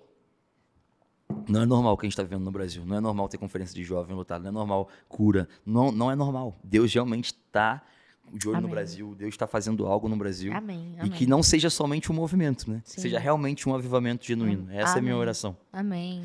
E Que especial. e que Deus levante pessoas, é, missionários, evangelistas, avivalistas, novos pastores. Amém. Enfim, Deus ele tem feito algo grande no Brasil. Eu creio nisso. Que demais, que especial. E, Que, e é que life-changing essa sua experiência, né? Acho que é uma, é uma experiência muito profunda, assim. Às vezes a gente pensa assim, nossa, parar seis meses. Meu Deus, o mundo vai acabar. Não vai. Seis meses. Daí você voltou, Foi necessário. foi necess... você voltou no final do ano, Voltei em janeiro. em janeiro. Dia 20 de janeiro. Voltei direto pro estúdio. Olha só. Direto, saí do. Com a cabeça bombando Saí- de ideia. A gente volta, depois a gente tem uma aula. A gente tem uma semana de aula depois do DTS. De como voltar para a sociedade, como voltar para casa. Porque a gente vive muita loucura. De, em Deus. Então você entra em crise. Né? É, você vê, é. você, enxergar, você vê coxo andar. Você tem que entender que às vezes na sua igreja você não vai ver isso. E Deus parou de curar? Não, Deus continua curando. Aham. Então por que, que Deus não cura ali? Então começa esse É, pode dar uma pirada, né? E... Mas eu já voltei direto pro estúdio e aí lancei o EP. E aí agora eu tô focado 100% na música. Agora você tá focadão. É, se Deus não me mandar parar, né? Amém. Que testemunho incrível. Acho que essa esfera, né, que a gente falou assim, tipo, ah, ele é artista, mas ele é um missionário. Tipo assim, ele, é, ele continua sendo um missionário. Você é professor, mas você é um missionário. Sabe? Você é um dentista, mas você é uma missionária. A gente tem que ter esse olhar assim, porque a grande comissão qual é? Ide e pregar o evangelho e fazer discípulos. O que que é fazer discípulos? É isso, é apresentar Jesus, ensinar, obedecer e a viver como, como sabe, como Jesus nos ensina a viver. Então, eu acho que esse testemunho do Vitinho fala muito, porque é uma pessoa que tá ali fazendo as coisas, tá na. Para. Se Jesus mandar parar, para. Porque tem um propósito e tem um motivo para isso. E às vezes a melhor escolha que a gente pode fazer é parar. Exato. É, eu já ouvi muito isso de, de um do meu antigo pastor, que eu honro muito, Alexandre Mineiro. Ele falava para mim assim, Vitor, é, se o diabo ele não conseguir te parar, ele vai te acelerar para você chegar despreparado. Nossa, forte. Então, às vezes Deus manda parar e você precisa respeitar. Senão você vai, você vai chegar num lugar onde Deus não te colocou ou despreparado quando chegar. Então, parar seis meses para mim e, e, me mergulhar em Jesus foi essencial. Hoje, é, tudo que eu vivo hoje, nas minhas ministrações são diferentes. Eu, tudo, é minha Tudo. vida. Não tem como continuar o mesmo depois de uma missão. É bizarro. Que demais. Então, se você tem chamado missionário, é, ouça o sim de Jesus e pare de. é de adiar. Pare de adiar, né? Yay! Muito bom, muito feliz por esse, esse tema aqui, sabe? Acho que é, com certeza a gente vai receber muitos testemunhos. Se você está sendo impactada, compartilha aí, comenta no- nesse vídeo, manda esse podcast para os seus amigos, para sua igreja, para os seus líderes, envia, compartilha toda essa história que, que o Vitinho tá contando. E o que, que eu ia te perguntar agora sobre o seu processo de criação, assim, né? Porque eu acho que hoje você inspira muito os jovens, os adolescentes a cantar, a compor, e que você continue inspirando, sabe? Amém. Porque a gente precisa invadir essa esfera da arte. Invadir a cena. Invadir a cena. Tipo, fazer música boa, sabe? Eu, uso- eu ouço suas músicas, eu já quero, tipo, uh! É muito legal, eu gosto do ritmo. Então, é, eu quero que você co- compartilhe um pouco esse processo de criação. Se, tipo, Deus fala com você no- em alguns momentos e você vai escrevendo, ou se você ora, que é- como que é. E também que você pudesse deixar três dicas para quem sente um chamado, sabe, para para arte, seja para atuar, seja para cantar, e para começar assim, para tirar do papel, para dar início. Demorou. É, eu creio que, antes, né, já entrando nesse assunto, eu creio que a arte é algo é muito profético e muito evangelístico. Sim. A primeira pessoa na Bíblia a ser cheia do Espírito Santo foi Bezalel, foi fazer arte. Primeira pessoa na Bíblia cheia do Foi lá Espírito em Êxodo, Êxodo. Êxodo, é. Deus encheu ele para fazer a- as- os instrumentos do tabernáculo lá e tal. Para fazer arte. É. Então, por muito tempo a gente entregou a arte na mão de Satanás. Não, é do capeta, então não. não música não, porque não. Mas, cara. Tudo, tudo, nada pode, né? É, mas É. por muito tempo a gente entregou isso. Só que a arte, cara, é um, é um poder de. É um, é um poder evangelístico e profético absurdo. Absurdo. E quando eu entendi isso, é, enfim, eu comecei a. Eu entendi o propósito disso. Né? Então, meu processo de criação, como é que funciona? Eu, na verdade, todo mundo pergunta isso, eu não consigo explicar, Jess. Mas acho que é, ser artista é muito difícil, sim, para explicar essa questão. Mas É, né? Eu acredito que existem dois momentos da minha composição. É, existem artistas que escrevem por transpiração e por inspiração. Inspiração é aquele artista que espera chegar à inspiração de algum lugar. A gente, sendo cristão, a gente crê que é do Espírito Santo, uma inspiração vinda do Espírito Santo. E também tem aqueles artistas que creem em- que vivem como creem, sou muito crente. vivem por vivem por transpiração, que escreve se sentar aqui vai conseguir escrever uma música agora. Entende? Então eu, eu fluo muito em transpiração. Eu consigo chegar aqui e falar, "Ah, escreve uma música pra mim com tema de Maranata. Eu vou sentar e vou escrever, Tá. ok? Mas eu vivo e busco viver sempre pelo outro lado, por inspiração. Então, sempre é uma frase. Eu nunca sento e escrevo uma música toda. Eu tô no Uber e aí vem uma frase e eu anoto. E aí vem, eu tô em casa, vem um refrão e eu anoto.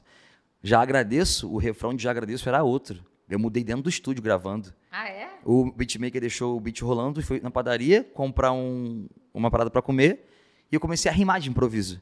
E aí surgiu, abre o meu braço e já agradeço. Pela graça Essa que aqui eu nem mereço. Aí o pessoal, né? mano, isso é muito bom e tal, vai ser o refrão. Eu Falei, é o refrão, na hora sim. Então não tem muita regra, sabe? Mas eu, eu busco trazer o evangelho de forma clara e jovial. Sim. É por isso que eu deixo minhas Bom. gírias. E eu trago também a, cu- deixar. a cultura do Rio de Janeiro, meu sotaque bem carioca, Legal. ainda, mesmo, papo reto. Identidade ali, de caoa, É, pá. então eu acho que isso é legal. E trazendo o evangelho, sabe? É uma música realmente cristocêntrica que alcance Amém. as pessoas. Minha música, cara, roda muito no- no- fora da igreja, no secular também. Minha música já tocou em boate. Por exemplo, aquela Cê é louco. Eu te amo mais, que, tudo nessa vida. ainda. Então, e tipo assim, parece que você, você tá cantando pro, pro, pro, de, de love ali, né? E essa, é é Jesus. e essa é a ideia também. Então Deus vem me dando gostei. estratégicas. Então, é, é, na composição, óbvio, tem a inspiração, mas também tem a questão de estratégia, sabe? Que eu Tá. penso. Eu penso para quem que eu estou escrevendo, por que que eu estou escrevendo, o que que a pessoa que está me ouvindo vai sentir quando eu escrever e aonde que ela, essa pessoa vai ouvir o que eu estou escrevendo. Muito bom. Então, quando eu entendo isso, eu consigo compor com intencionalidade. Eu consigo compor bem específico. Então, Eu Te Amo, é, com a participação da Bia Jordão, inclusive um beijo para você, Bia, atriz, braba, cristã também. É, eu vi o vídeo, o clipe é mais legal. Cristã também. É, cara, eu queria causar realmente essa, Essa- essa, duplicidade para alcançar, o secu- alcançar a pessoa que não é crente e no meio ela, ela, aceita, ela vê Jesus, que eu falo, né? Você pensou que era só um, um som de amor, ah, coitado e tal. Então eu brinco assim na, na- no meio da música, porque eu entendi quem estava me ouvindo. Então eu, eu entendi para quem que eu queria falar, era pro jovem. Então eu falo realmente o carioca, a gíria. É, eu queria realmente também alcançar, além do gospel secular, pessoas que não conhecem Jesus. Sim. Então, por isso, essa estratégia ali de parecer, mas não parecer, o que, que é, preciso escutar Ótimo. tudo para ver. É, Enfim, então esse é meu processo de criação. Não tem uma regra, cada música é uma música, é, cada composição é uma composição, mas eu sempre busco trazer aquilo que eu escuto de Deus, o tema, seja uma frase, seja um, um- um refrão, Uhum. e trazer de forma jovial para alcançar o público. Muito bom. Eu tava vendo uma vez. Quem é? O André Fernandes, ele tava falando no podcast. é, se eu, eu, quando eu entro pra pregar, eu entro pra que uma velhinha, uma senhorinha entenda e uma criança entenda. E é sobre isso. A gente precisa falar de maneira fácil. De forma universal, entendam- né? De forma universal. Porque às vezes você escuta umas músicas e fala, o que, que essa pessoa tá falando? Então, assim, eu queria saber qual que é a sua preferida, pra você cantar um trechinho aqui pra galera do podcast, do Jazzcast. Eu acho que a minha preferida hoje é que eu vou lançar. Oh! Mas não posso, não posso falar, senão a Sônia briga comigo. Tá bom, e aí? Mas, um ma- não, mas a braba que eu gosto é Eu Te Amo. Você vai cantar aí. Que é assim, sem, sem autotune, né? tem rap tem que ter Solta autotune. o mas, som aí. mas vou cantar só a, a parte lá que vem assim, ó. Ah, eu te amo, eu te chamo, eu te clamo, tu me chama. Eu te quero mais que tudo, mergulho mar fundo e tu diz que me ama. Coração que acelera, faço, mas uma oração, encontro perfeito, teu colo me deito, né? Contra o encanto com sua afeição, perfeição você, sua face quero ver, sua presença quero ter, seu olhar contemplação, salvação pra mim. Vamos voltar pro jardim, nunca mais teremos fim, seremos um coração. Um love song, canção de amar, hoje eu canto com amor, pintando minha vida o amor chorou porque escolheu me amar. Não foi tinta, foi sangue. Na cruz do Calvário tomou meu lugar e olhando pra mim disse assim: Amor é morrer até ressuscitar. E eu te. Agora eu quero cantar. Mais que tudo nessa vida, eu entreguei minha vida por te amar. E eu te amo. Gente, Massa. muito bom. Parabéns. Legal. Uhul. Amém, amém. Muito e é bom. isso, cara. Glória a Deus, estou muito feliz. E as três dicas? E as três dicas. Tava pensando aqui nas três dicas. Não, eu gostei muito do que você falou. Acho que vocês podem pegar essa questão, né? É por quê, o que, quem eu quero atingir e o que essa pessoa vai sentir quando ela ouvir. Isso é muito importante. Já dá um norte, assim, para as é, a pessoas. gente precisa ter estratégia, né? É. Hoje, isso é uma crítica eu vou fazer. Muitos artistas gospel hoje, eu tô chegando agora, né? Mas muitos artistas gospel hoje entendem, ah, é, o Espírito Santo faz, ah, Deus faz.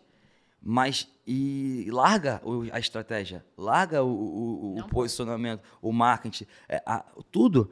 Então, óbvio, Deus ele faz, ele vai fazer, a inspiração vem de Deus, sabe? Deus faz o impossível, mas o possível cabe a nós. Exato. Então, cara, Deus ele não vai fluir algo desorganizado, sabe? Então precisa realmente. Pô, minha- a minha equipe, antes de lançar uma música, tem uma estratégia de marketing, tem uma Claro. estratégia de tudo, sabe? Mesmo sendo. A Deus vai soprar. Amém, Deus vai soprar. É. Mas eu preciso entender para quem que eu tô cantando, por que, que eu tô cantando, É, todas essa- essas questões. Para também chegar de forma universal. sim. Porém, nunca deixando de pregar mensagem, né? Sim, Porque exato. muitas pessoas querem universalizar muito. Demais, e aí- E aí a heresia, e aí desvia da palavra. Então, não. É. Então, essa é a minha dificuldade. Mas graças a Deus eu tenho conseguido fazer, que é falar de Jesus de forma clara e simples, de forma universal, mas sem perder a verdade do Evangelho. Uhum. Amém. Porque se perder a verdade do Evangelho, para mim, não vale de nada. Exatamente. Exatamente. E a gente tem que orar muito por isso, assim, né? É, porque de todas as coisas que a gente deve guardar, guarde o seu coração.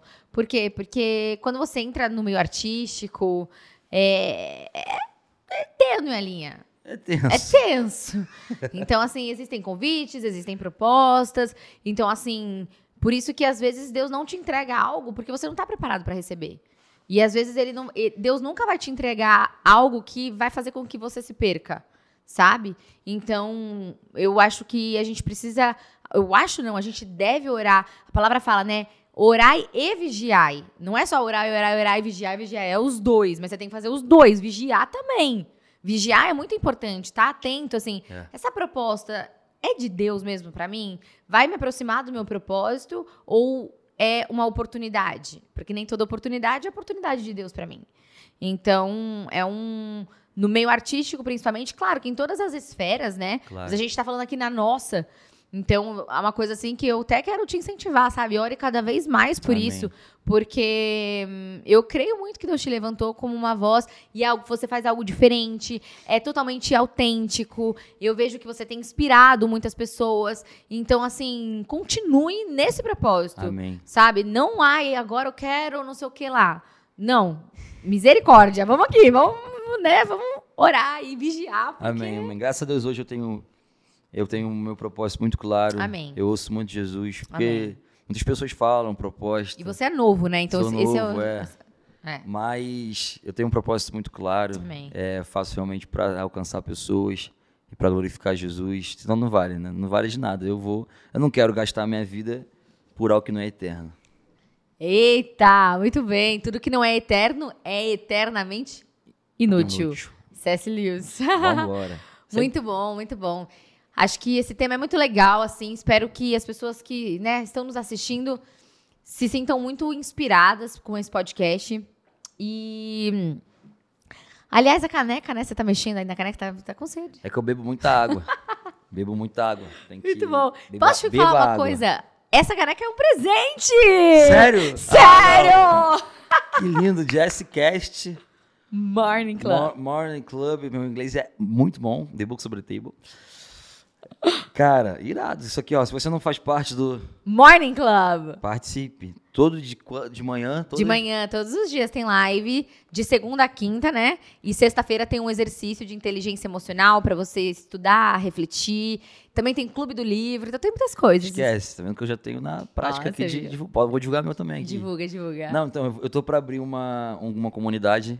Ah. Onde a gente vai falar sobre. É, vai ser uma comunidade para as pessoas é, deixarem de ser inconstantes em Deus. Uau, então vai ser algo bem legal, biblicamente embasado. Que demais. Vai poder também viver junto comigo, através do Close Friends, ver minha carreira. Que demais. Pastor de show, vai ser bem legal.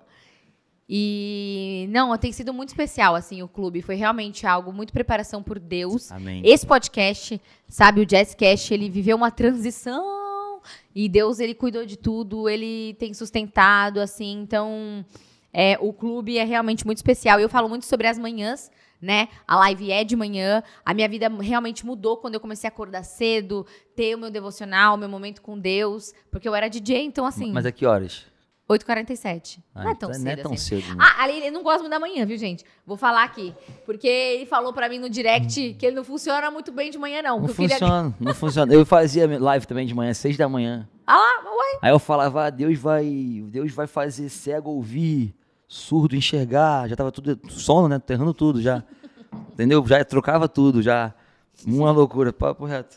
É porque... Mas é que assim, cada ser humano tem a sua. Não, a sua maneira de funcionar. Mas assim, eu amo o, o, a graça que existe na manhã, assim. E segundo a mulher de Provérbios 31, né? Ela acorda antes do sol nascer. Acorde, então, assim, ó, acordem cedo. Eu sou focada ali na, na, na, mulher de Provérbios 31, entendeu? Antes do sol nascer, ela já arrumou a casa inteira, já se preparou. Brincadeira, gente, mas o Morning Club tem sido uma benção mesmo. Então, você que quer um direcionamento para o seu dia, tá ali, as minhas pupilas, todo mundo conversa. Vai ter um evento em São Paulo, muito especial, Legal. presencial. Então, se você é do clube, você vai participar do evento, vai ser uma experiência e é isso, né? Quando a gente trabalha assim pro Senhor, é uma coisa assim, eu oro muito para que Deus nos traga ideias, sabe? Traga direcionamentos novos, ideias e sempre Amém. naquela questão nunca de cópia. Você pode ter pessoas para você admirar, ter referências, mas sempre o que Deus quer fazer particularmente através da sua vida. E Vitinho, uma pergunta que eu queria te fazer também, que eu acho que é muito pertinente, é sobre paternidade. Porque você não teve o seu pai até sete anos, né? E depois não mais. E eu vejo muitas pessoas, muitas pupilas, alunas, eu também tenho mentorias, que me falam assim: eu não consigo ver Deus como meu pai, eu não consigo. É, por que, que Deus é homem, né? É, Deus, meu pai me abandonou, tive, teve, teve traumas com o pai, e então não consegue ter essa relação, porque não teve na terra. Como que foi isso para você assim? Você conseguiu entender e receber esse amor ou você teve dificuldade? E como que foi para você vencer isso para que você possa inspirar as pessoas? É, foi no DTS também que eu fui Aí, que eu ó. entendi isso. Hum, ano passado. Eu entendi que quando a gente. Se você tem algum problema com seu pai terreno, é normal você lev- né, trocar, Fazer essa fazer essa ligação com o, pai, o Deus Pai. Se você tem algum problema com sua mãe terrena, você vai ligar com o Espírito Santo. E se você tem um problema com Jesus, você vai ligar com seus irmãos, etc. E tal. Isso é muito real. É. Então eu vi que eu tinha muita dificuldade de reconhecer Deus como pai. Porque eu não tive um pai presente ali, né? Por motivos da vida, etc. É, mas então o pessoal fala assim: nossa, Deus é pai. Mas o que é pai? Sabe? Eu, tipo, eu não tinha referência de pai. Então eu falava assim: nossa, não sei o que é. Então, para mim, pai é o que minha mãe foi também. Entende? Só que a mulher não consegue ser, ser pai na, né? na, na sua na plenitude, não dá. E, por, por- e por minha mãe ser pai e mãe, ela por mais que ela fez o máximo, e ela, mano, minha mãe foi muito guerreira. Eu amo muito minha mãe. Se eu tô aqui hoje foi porque um dia ela investiu em mim. Amém. Nunca tive tênis de luzinha, mas sempre estudei nas melhores escolas. Eu sempre falo isso. minha mãe sempre investiu nos meus estudos. Amém. Eu sempre fui aluno bolsista na minha vida toda. É, porque, enfim, ela investiu muito no meu estudo. É, esqueci. Não, então. é, Também esqueci. Peraí. Não, vou- lembrei, lembrei, lembrei. Lembrou. Eu sou assim mesmo, mas é Ah, normal. da sua mãe. Da sua mãe não podia ser mãe e pai. É, então, então, por minha mãe ser pai e mãe, ela faltou em ser mãe também, e quando tentou suprir como ser pai. Enfim, mas qu- quando eu entendi, foi quando eu realmente tive um, encontro com Jesus e, entendi assim a, paternidade de Deus, comecei a ver a intimidade com Deus. Então eu lembro que um dia eu estava no meu quarto orando, isso pós de TS, é, e eu sempre me cobrei assim, nossa, é, os pais dos meus amigos dão carro, dão faculdade, dão tudo. Meu pai não, não me dá nada. Por quê? Aí Deus falou assim comigo: a partir de hoje, eu vou começar a investir em você. Então hoje eu vejo minha vida, ah, contratos, não sei o que lá, é, tudo tá acontecendo. Eu falo, uau, mano, é meu pai investindo em mim Amém. sabe? Então, também é um dos pontos que eu vejo meu pai. Ou então, quando eu preciso de uma direção, eu, eu oro e falo, uau, mano, Deus, ele tá aqui, ele quer me direcionar, ele é um bom pai, sabe? Então, eu realmente entendo a paternidade de Deus vivendo a intimidade com Jesus, vivendo a intimidade com Deus, entendendo que ele é um bom pai. Se o meu pai na terra não foi bom, é, ou se ele foi bom também, Deus continua sendo pai, Deus continua sendo bom, sabe? Então, realmente veio disso, veio de uma intimidade com Jesus, sabe? E honro muito minha mãe também por isso, porque ela foi uma guerreira, assim. Talvez muitas pessoas nos assistindo e foram criadas ou são criadas só por mãe ou só por pai também. Existe né, esse desequilíbrio aí, essa. Enfim, é, entenda que, mano, eu creio que nada é por acaso, né? Então, Jesus ele vai continuar do seu lado, Deus vai continuar sendo seu pai, ele quer ser o melhor. Muitas pessoas né, transferem a culpa terrena para Deus, não entendem isso. Mas tem intimidade com Jesus, cara. Tem intimidade com Deus, entenda que ele é um bom pai, que ele nunca vai querer um seu mal. Às vezes você pode achar que é ruim para você naquele momento, mas às vezes é um livramento do Senhor, sabe? Então, a gente não consegue entender Deus, né? Porque Deus é muito grande, Deus é, Deus é eterno, ele não cabe na nossa cabeça.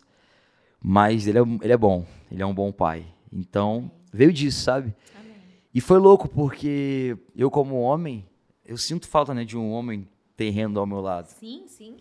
Então, Uma referência. é uma referência de homem. Então, por mais que minha mãe foi uma super mãe, ela não, não- ela não consegue su- suprir o papel de pai. Então foi minha dificuldade, assim, todo mundo que cresce sem pai, é, ao lado ali, é, próximo, tem essa dificuldade como homem, assim, crescer em hombridade. Então eu realmente tive que aprender na vida. Meu, meu, meu avô, meus tios, é, Líderes, pastores. líderes, pa- pastores principalmente, entendeu? É, então veio disso, assim. Então eu fui crescendo, comecei a trabalhar cedo, etc e tal. E é isso. Então foi de intimidade mesmo que eu entendi Deus como pai. Uma vez eu ouvi uma, uma pregação e ele falou assim: No momento em que você conhece Jesus, não importa o pai que você teve, sim o pai que você vai ser. Aí eu fiquei, uou. Por quê? Porque Deus ele restaura. E, e, por exemplo, você vê que a sua ausência de paternidade fez com que fosse uma das suas perguntas. Será que eu sou um homem de Deus? Uau, verdade. E Deus respondeu. Deus tratou. Então, eu acho que quando a gente não tem essa, esses vínculos familiares muito bem estabelecidos, né, como pai, mãe, irmãos, uma família estruturada, a tendência é brigar com Deus, é se irar, mas quando na verdade, quando você se abre e fala realmente, então sim, Senhor, eis-me aqui, me cura, restaura, traz pessoas. Deus ele vai trazendo pessoas na sua vida e ele vai, por exemplo, ele, foi para um DTS, para uma missão onde ele foi curado, É. a paternidade dele foi curada ali. E eu tenho certeza que você vai ser um ótimo pai. Eu não é, tenho é um dos meus, dúvida. é o meu maior sonho. É, então. Depois de Jesus voltar, é, ser pai, com certeza é uma das meus maiores sonhos, assim, ser um bom pai. E eu sabe? tenho certeza que você vai ser, porque Deus está te treinando, Deus está curando. Amém. Então, se você sofre com isso, pega esse testemunho também, porque eu vejo demais, assim. E Sim. eu, por exemplo, glória a Deus, eu louvo o Senhor pela minha família. Mas meu pai também não foi perfeito. Minha mãe também não foi perfeita. Ninguém, nenhum. Todos os pais, por mais que queiram ser perfeitos, eles não serão. Todos os pais. Então você vai ter alguma coisa pra você tratar. Alguma coisa. Eu fiz a IFOL, você passa por libertação e cura, né? E você vê, assim, a história das pessoas. Todo mundo, sem exceção, teve algum problema com pai e mãe na infância. Na adolescência. Todo mundo. Então, assim, BO todo mundo tem. E Jesus tá aqui pra nos curar e nos restaurar. Eu até falei pro meu professor assim, falei, não tem chance de algum ser humano não ter problema assim? Aí ele falou, não, nasceu, vai ter. Aí eu falei, caraca, né? Todo mundo. E Sim. são diferentes. Totalmente. Às vezes você fala assim, ah, se eu tivesse nascido numa família assim, você vai ter algu- alguma coisa, vai ter que lidar. Então, você não é menos favorecido nem mais favorecido. Você é você. E Mas você eu- tem que lidar. Eu creio que isso te leva ainda mais pro propósito, né? Com Deus certeza. ele não faz nada por acaso. Deus ele já sabia que você ia nascer nessa família antes de você existir, já É. sabia o seu nome antes de você existir. Deus é soberano, Deus é onipresente, Deus é onisciente.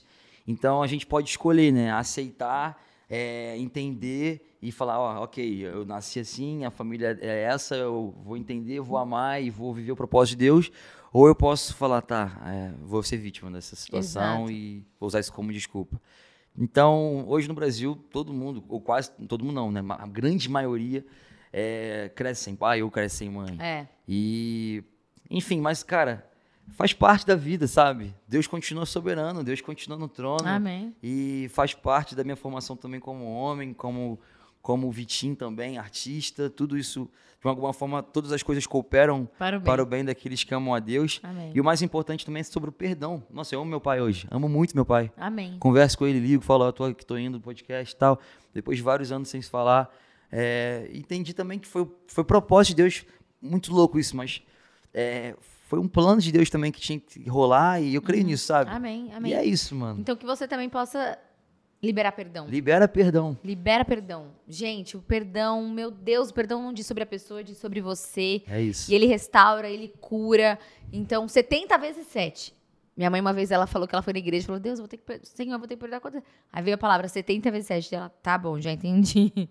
Então, o, le- o- o perdão, ele liberta o nosso coração, sabe? E ele restaura as relações. Então, é tão lindo ver você falar isso. E eu tenho certeza que seu pai tiver. Se ele assistir esse podcast, ele vai assistir, né? É. Vai mesmo. Eu muito meu pai, minha tia, minha mãe, minha avó, meu avô, todo mundo, minha família toda. Que Não, minha mãe fica assim, não, você não fala de família na internet. Você, você não fala que você achar que você não tem família. Não, gente, eu amo vocês. Eu amo É. meu pai, minha mãe, minha tia, meu avô, minha avó, meus primos. Não, família é sempre orando por Família mim. é o plano de Deus pra, pra nós. Antes de, assim, pro- né? antes de eu ir pro DTS, eu, eu preguei na sala de, da. Tava todo mundo reunido. E eles falaram assim: prega e faz o apelo. Todo mundo aceitou Jesus. Na sua casa? Glória a Meu Deus. avô, minha avó, meus primos, hoje estão, alguns estão caminhando com Jesus na Amém, igreja. Amém. Antes de eu ir pra missão. Foi louco. Então, mano, Deus está fazendo. Ah, deixa eu profetizar algo na vida de Amém. quem está ouvindo. Se você não tem algum, algum parente que não é cristão, se seu pai não é cristão, se sua mãe não é cristão, eu profetizo, declaro sobre a sua vida que Amém, você e a sua amém. casa servirão o Senhor. Amém, amém. De verdade. Minha mãe não era, eu fui o primeiro da minha casa a ser cristão, depois veio minha mãe, depois veio minha avó, é, meu pai também. Então, Que cara, alegria, né? se você é, sofre com isso, e talvez isso é um peso, ah, eu prego na rua e existe conversão. Eu prego pro meu amigo, meu amigo se converte, mas minha mãe não se converte, o meu É. pai não se converte. É. Cara, Deus não perdeu o controle, tudo tem um tempo, sabe? Tudo tá debaixo da direção de Deus, da Amém. vontade de Deus. Eu declaro sobre a sua vida que você Amém. e a sua casa viverão dias gloriosos e que você e sua casa servirá ao Senhor. Em nome de Jesus. Amém. Amém. Amém. Comenta amém aí nos comentários. Eu e minha casa serviremos a Deus. Coloca aí nos comentários. Declara, declara. Você Amém. precisa começar a declarar a palavra de Deus. Você precisa começar a pegar a, é, né, a Bíblia e declarar em primeira pessoa. Viver a palavra de Deus. Porque isso. é real. A gente precisa disso. E pra gente finalizar, Vitinho, compartilha assim um momento que você teve assim de metanoia com Deus, sabe? Assim, um dos seus maiores aquela coisa, aquele, aquele testemunho assim que você viveu, você falou, caraca, Deus existe. Além do hospital, né, que você já contou, um outro momento. Um outro momento que eu falei, meu Deus, Deus existe, acho que foi algo que marcou muito a minha vida, além de todas as conquistas que eu venho conquistando, foi quando minha mãe se converteu. Porque ela já era, ela já sabia que ela era crente, só que precisava de um posicionamento, sabe? Sim, Minha mãe é mulher de Deus. sim, Minha mãe é mulher de Deus. não duvido. Intercessão braba, oração braba. Minha mãe também. Beijo, mami. Então, ali foi quando eu falei, uau, eu orei por isso, sabe? Deus, ele é real. Deus, ele, ele cumpre. Ele ouve a oração. Ele ouve a oração, sabe? Costumo dizer que tudo que eu vivo hoje, eu orei ontem. Então, isso, ver minha avó e minha mãe se converterem, batizando juntas no, Nossa. no Réveillon Profético. de 2020 para 2021, ou, ou 2019 para 2020, não lembro. Isso marcou minha vida. Eu chorava Que muito. especial. Muito. Ver minha mãe e minha avó se batizando juntas. Que demais. Foi, foi louco, assim. Foi algo que. Uau, tipo, minha casa agora serve ao Senhor, sabe? E compartilha com a gente uma, qual que é a sua rotina assim com Deus. Você tem alguma coisa que você faz sempre pra tipo, né, aquele seu momento, por exemplo, eu sempre vou, sou de manhã, mas tipo, qual, qual é uma coisa que você sempre faz? Tipo, você não deixa de dormir sem fazer. É, eu, eu costumo. Eu tenho cinco. Cinco tópicos, dizemos assim, sei lá, cinco. Algumas coisas. Cinco, alguma coisa. Cinco. é, que eu tento fazer todos os dias. Tá. É, e eu preciso fazer todos os dias. Que é orar, tanto em línguas quanto em entendimento, ler a palavra, e eu costumo ler é, cinco, eu leio dez, tipo, cinco do Novo Testamento, cinco do Velho Testamento Tá. e o Provérbio do Dia. Aham. Sempre faço isso. Ah, eu tenho uma Bíblia 365 e ela é exatamente assim. É? Ela é, é, é um pouco do, do antigo, um pouco do novo e o provérbio. E depois os salmos e o provérbio. É, assim que eu faço. Então, oração em línguas, a leitura, ah, jejum uma vez por semana, Tá. é, falar de Jesus para uma pessoa por dia, pelo Uau. menos para uma pessoa por dia, Glória a Deus. é, e falar de, o evangelho, pregar o evangelho, os cinco dedos que a gente aprende. Não falar Jesus chama, mas vim de Adão até Jesus. E semear alguma coisa na vida de alguém todos os dias, ou dinheiro, ou tempo, ou abraço, ou então eu tento fazer essas cinco, esses cinco tópicos assim, essas cinco verdades que eu vivo. É, eu tento fazer isso. E, óbvio, né? Às vezes eu falho em alguma coisa, né? Porque eu sou humano, e as pessoas olham pra mim, nossa, Vitinho é perfeito, nossa, Jess é perfeito, nossa, ela vem anjo, ah, não sei o que lá. Não, não é assim, a gente também é humano, Sim. né? A gente vive uma vida comum como todos. É, mas essa que eu, eu tento fazer, sabe? Mas eu nunca deixo de orar e nunca deixo de ler a palavra. Isso nunca, nunca. Orar, principalmente línguas e entendimento. Agradecer também, gratidão, transforma, é uma chave. Amém. E, e é isso. E posso falar as três dicas lá? Pode falar as três dicas e depois eu quero saber uma outra coisa. Ah, então, ah, então eu não sei o que eu faço agora. Fala as três Eu dicas. tô quase comandando. A- O podcast não é meu, eu tô. A tipo, gente ficou com. é Porque a gente ficou devendo, né? A gente ficou devendo as três dicas. É. Pra quem quer iniciar um projeto, começar na arte. Fala aí. Não, acho que prime a primeira dica é, é quando Davi vai matar Golias e ele só tem uma, um estilingue, uma funda, algumas pedras. Então é realmente, primeira dica, usar aquilo que você tem hoje. Amém. Não esperar o perfeito, sabe? Ah, quando eu tiver algo, eu vou fazer para Jesus. Não, faça com aquilo que você tem hoje. Essa é a minha primeira dica. Minha segunda dica para quem quer ver de arte é a autenticidade. Seja autêntico. Deus não usa cópias. É, seja autêntico, seja você, seja único. Deus ele te deu algo específico só para você. Amém. Só seu. Só seu. Usa. Usufrui. Usa para evangelizar. Usa para pregar o evangelho. Usa para expandir o reino. Sabe? Então a autenticidade é algo que eu prezo muito. Ser autêntico é algo que eu vivo muito, tanto no estilo quanto no falar, eh, nas suas letras, na sua arte, no seu trabalho, nas suas habilidades, nos seus talentos. Seja autêntico. E a terceira dica para quem realmente quer viver de arte, digamos assim, que precisa fazer algo para Jesus, acho que seria sobre ser ousado, sobre sair do barco quando Jesus chama, Perfeito. sabe?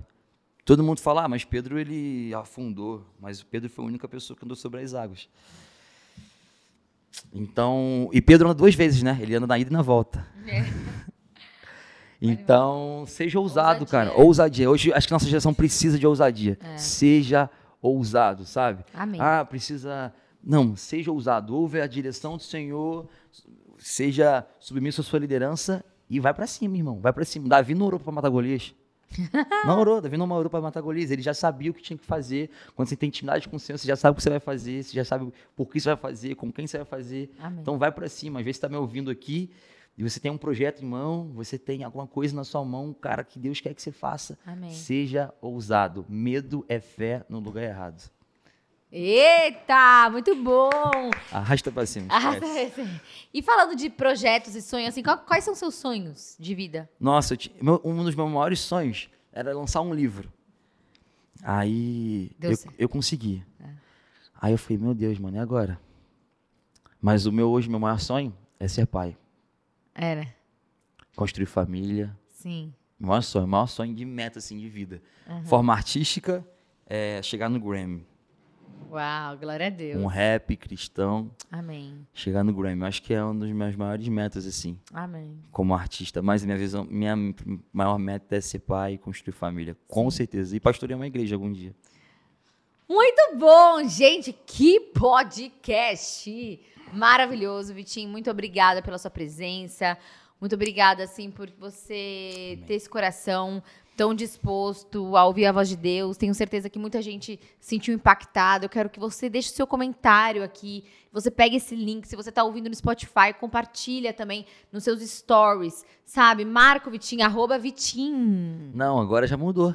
Ih, mudou? Agora é só arroba Vitinho com N só. Ah, porque era in... É porque só tinha esse disponível. Ah, tá. Agora você. Agora, ah, agora sou Agora com, ele tem uma equipe Agora eu sou com N só. V-I-C-T-I-N. Ó. Chique, né? Arroba Vitim.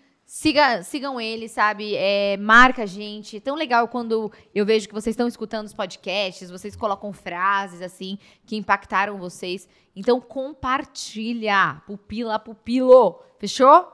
Bora? Bora voar. Obrigada, vez. Compartilha. Você. Vambora. Obrigado, Jess. Demais estar aqui. Adorei. Meu primeiro podcast. Acho que, eu, acho que eu fui bem, né? Foi muito bem. Ah, foi legal. No início tava nervoso, mas depois a gente virou. Ó, esse presentinho aí pra você. Esquece. Tá? Pra você tomar o seu cafezinho. Vambora. É. E é isso. Tamo junto. Marca Obrigado de verdade. Tenho certeza que é o primeiro podcast de muitos, de muitas Amém. Que o Senhor abra todas as portas, a- propague a sua voz. Amém. Sabe? No nome de Jesus. Que você continue impactando essa geração, sendo autêntico. Amém. Realmente fazendo aquilo que Ele quer que você e mais ninguém faça. Glória a Deus, eu Amém. recebo, amém. Um Amém. prazer estar aqui. E é isso, Jesus invadiu a cena, hein? Ó, Daquele jeito. Uhul! Um beijo, galera. Compartilha esse podcast. Se inscreve no canal, curte esse vídeo e bora voar.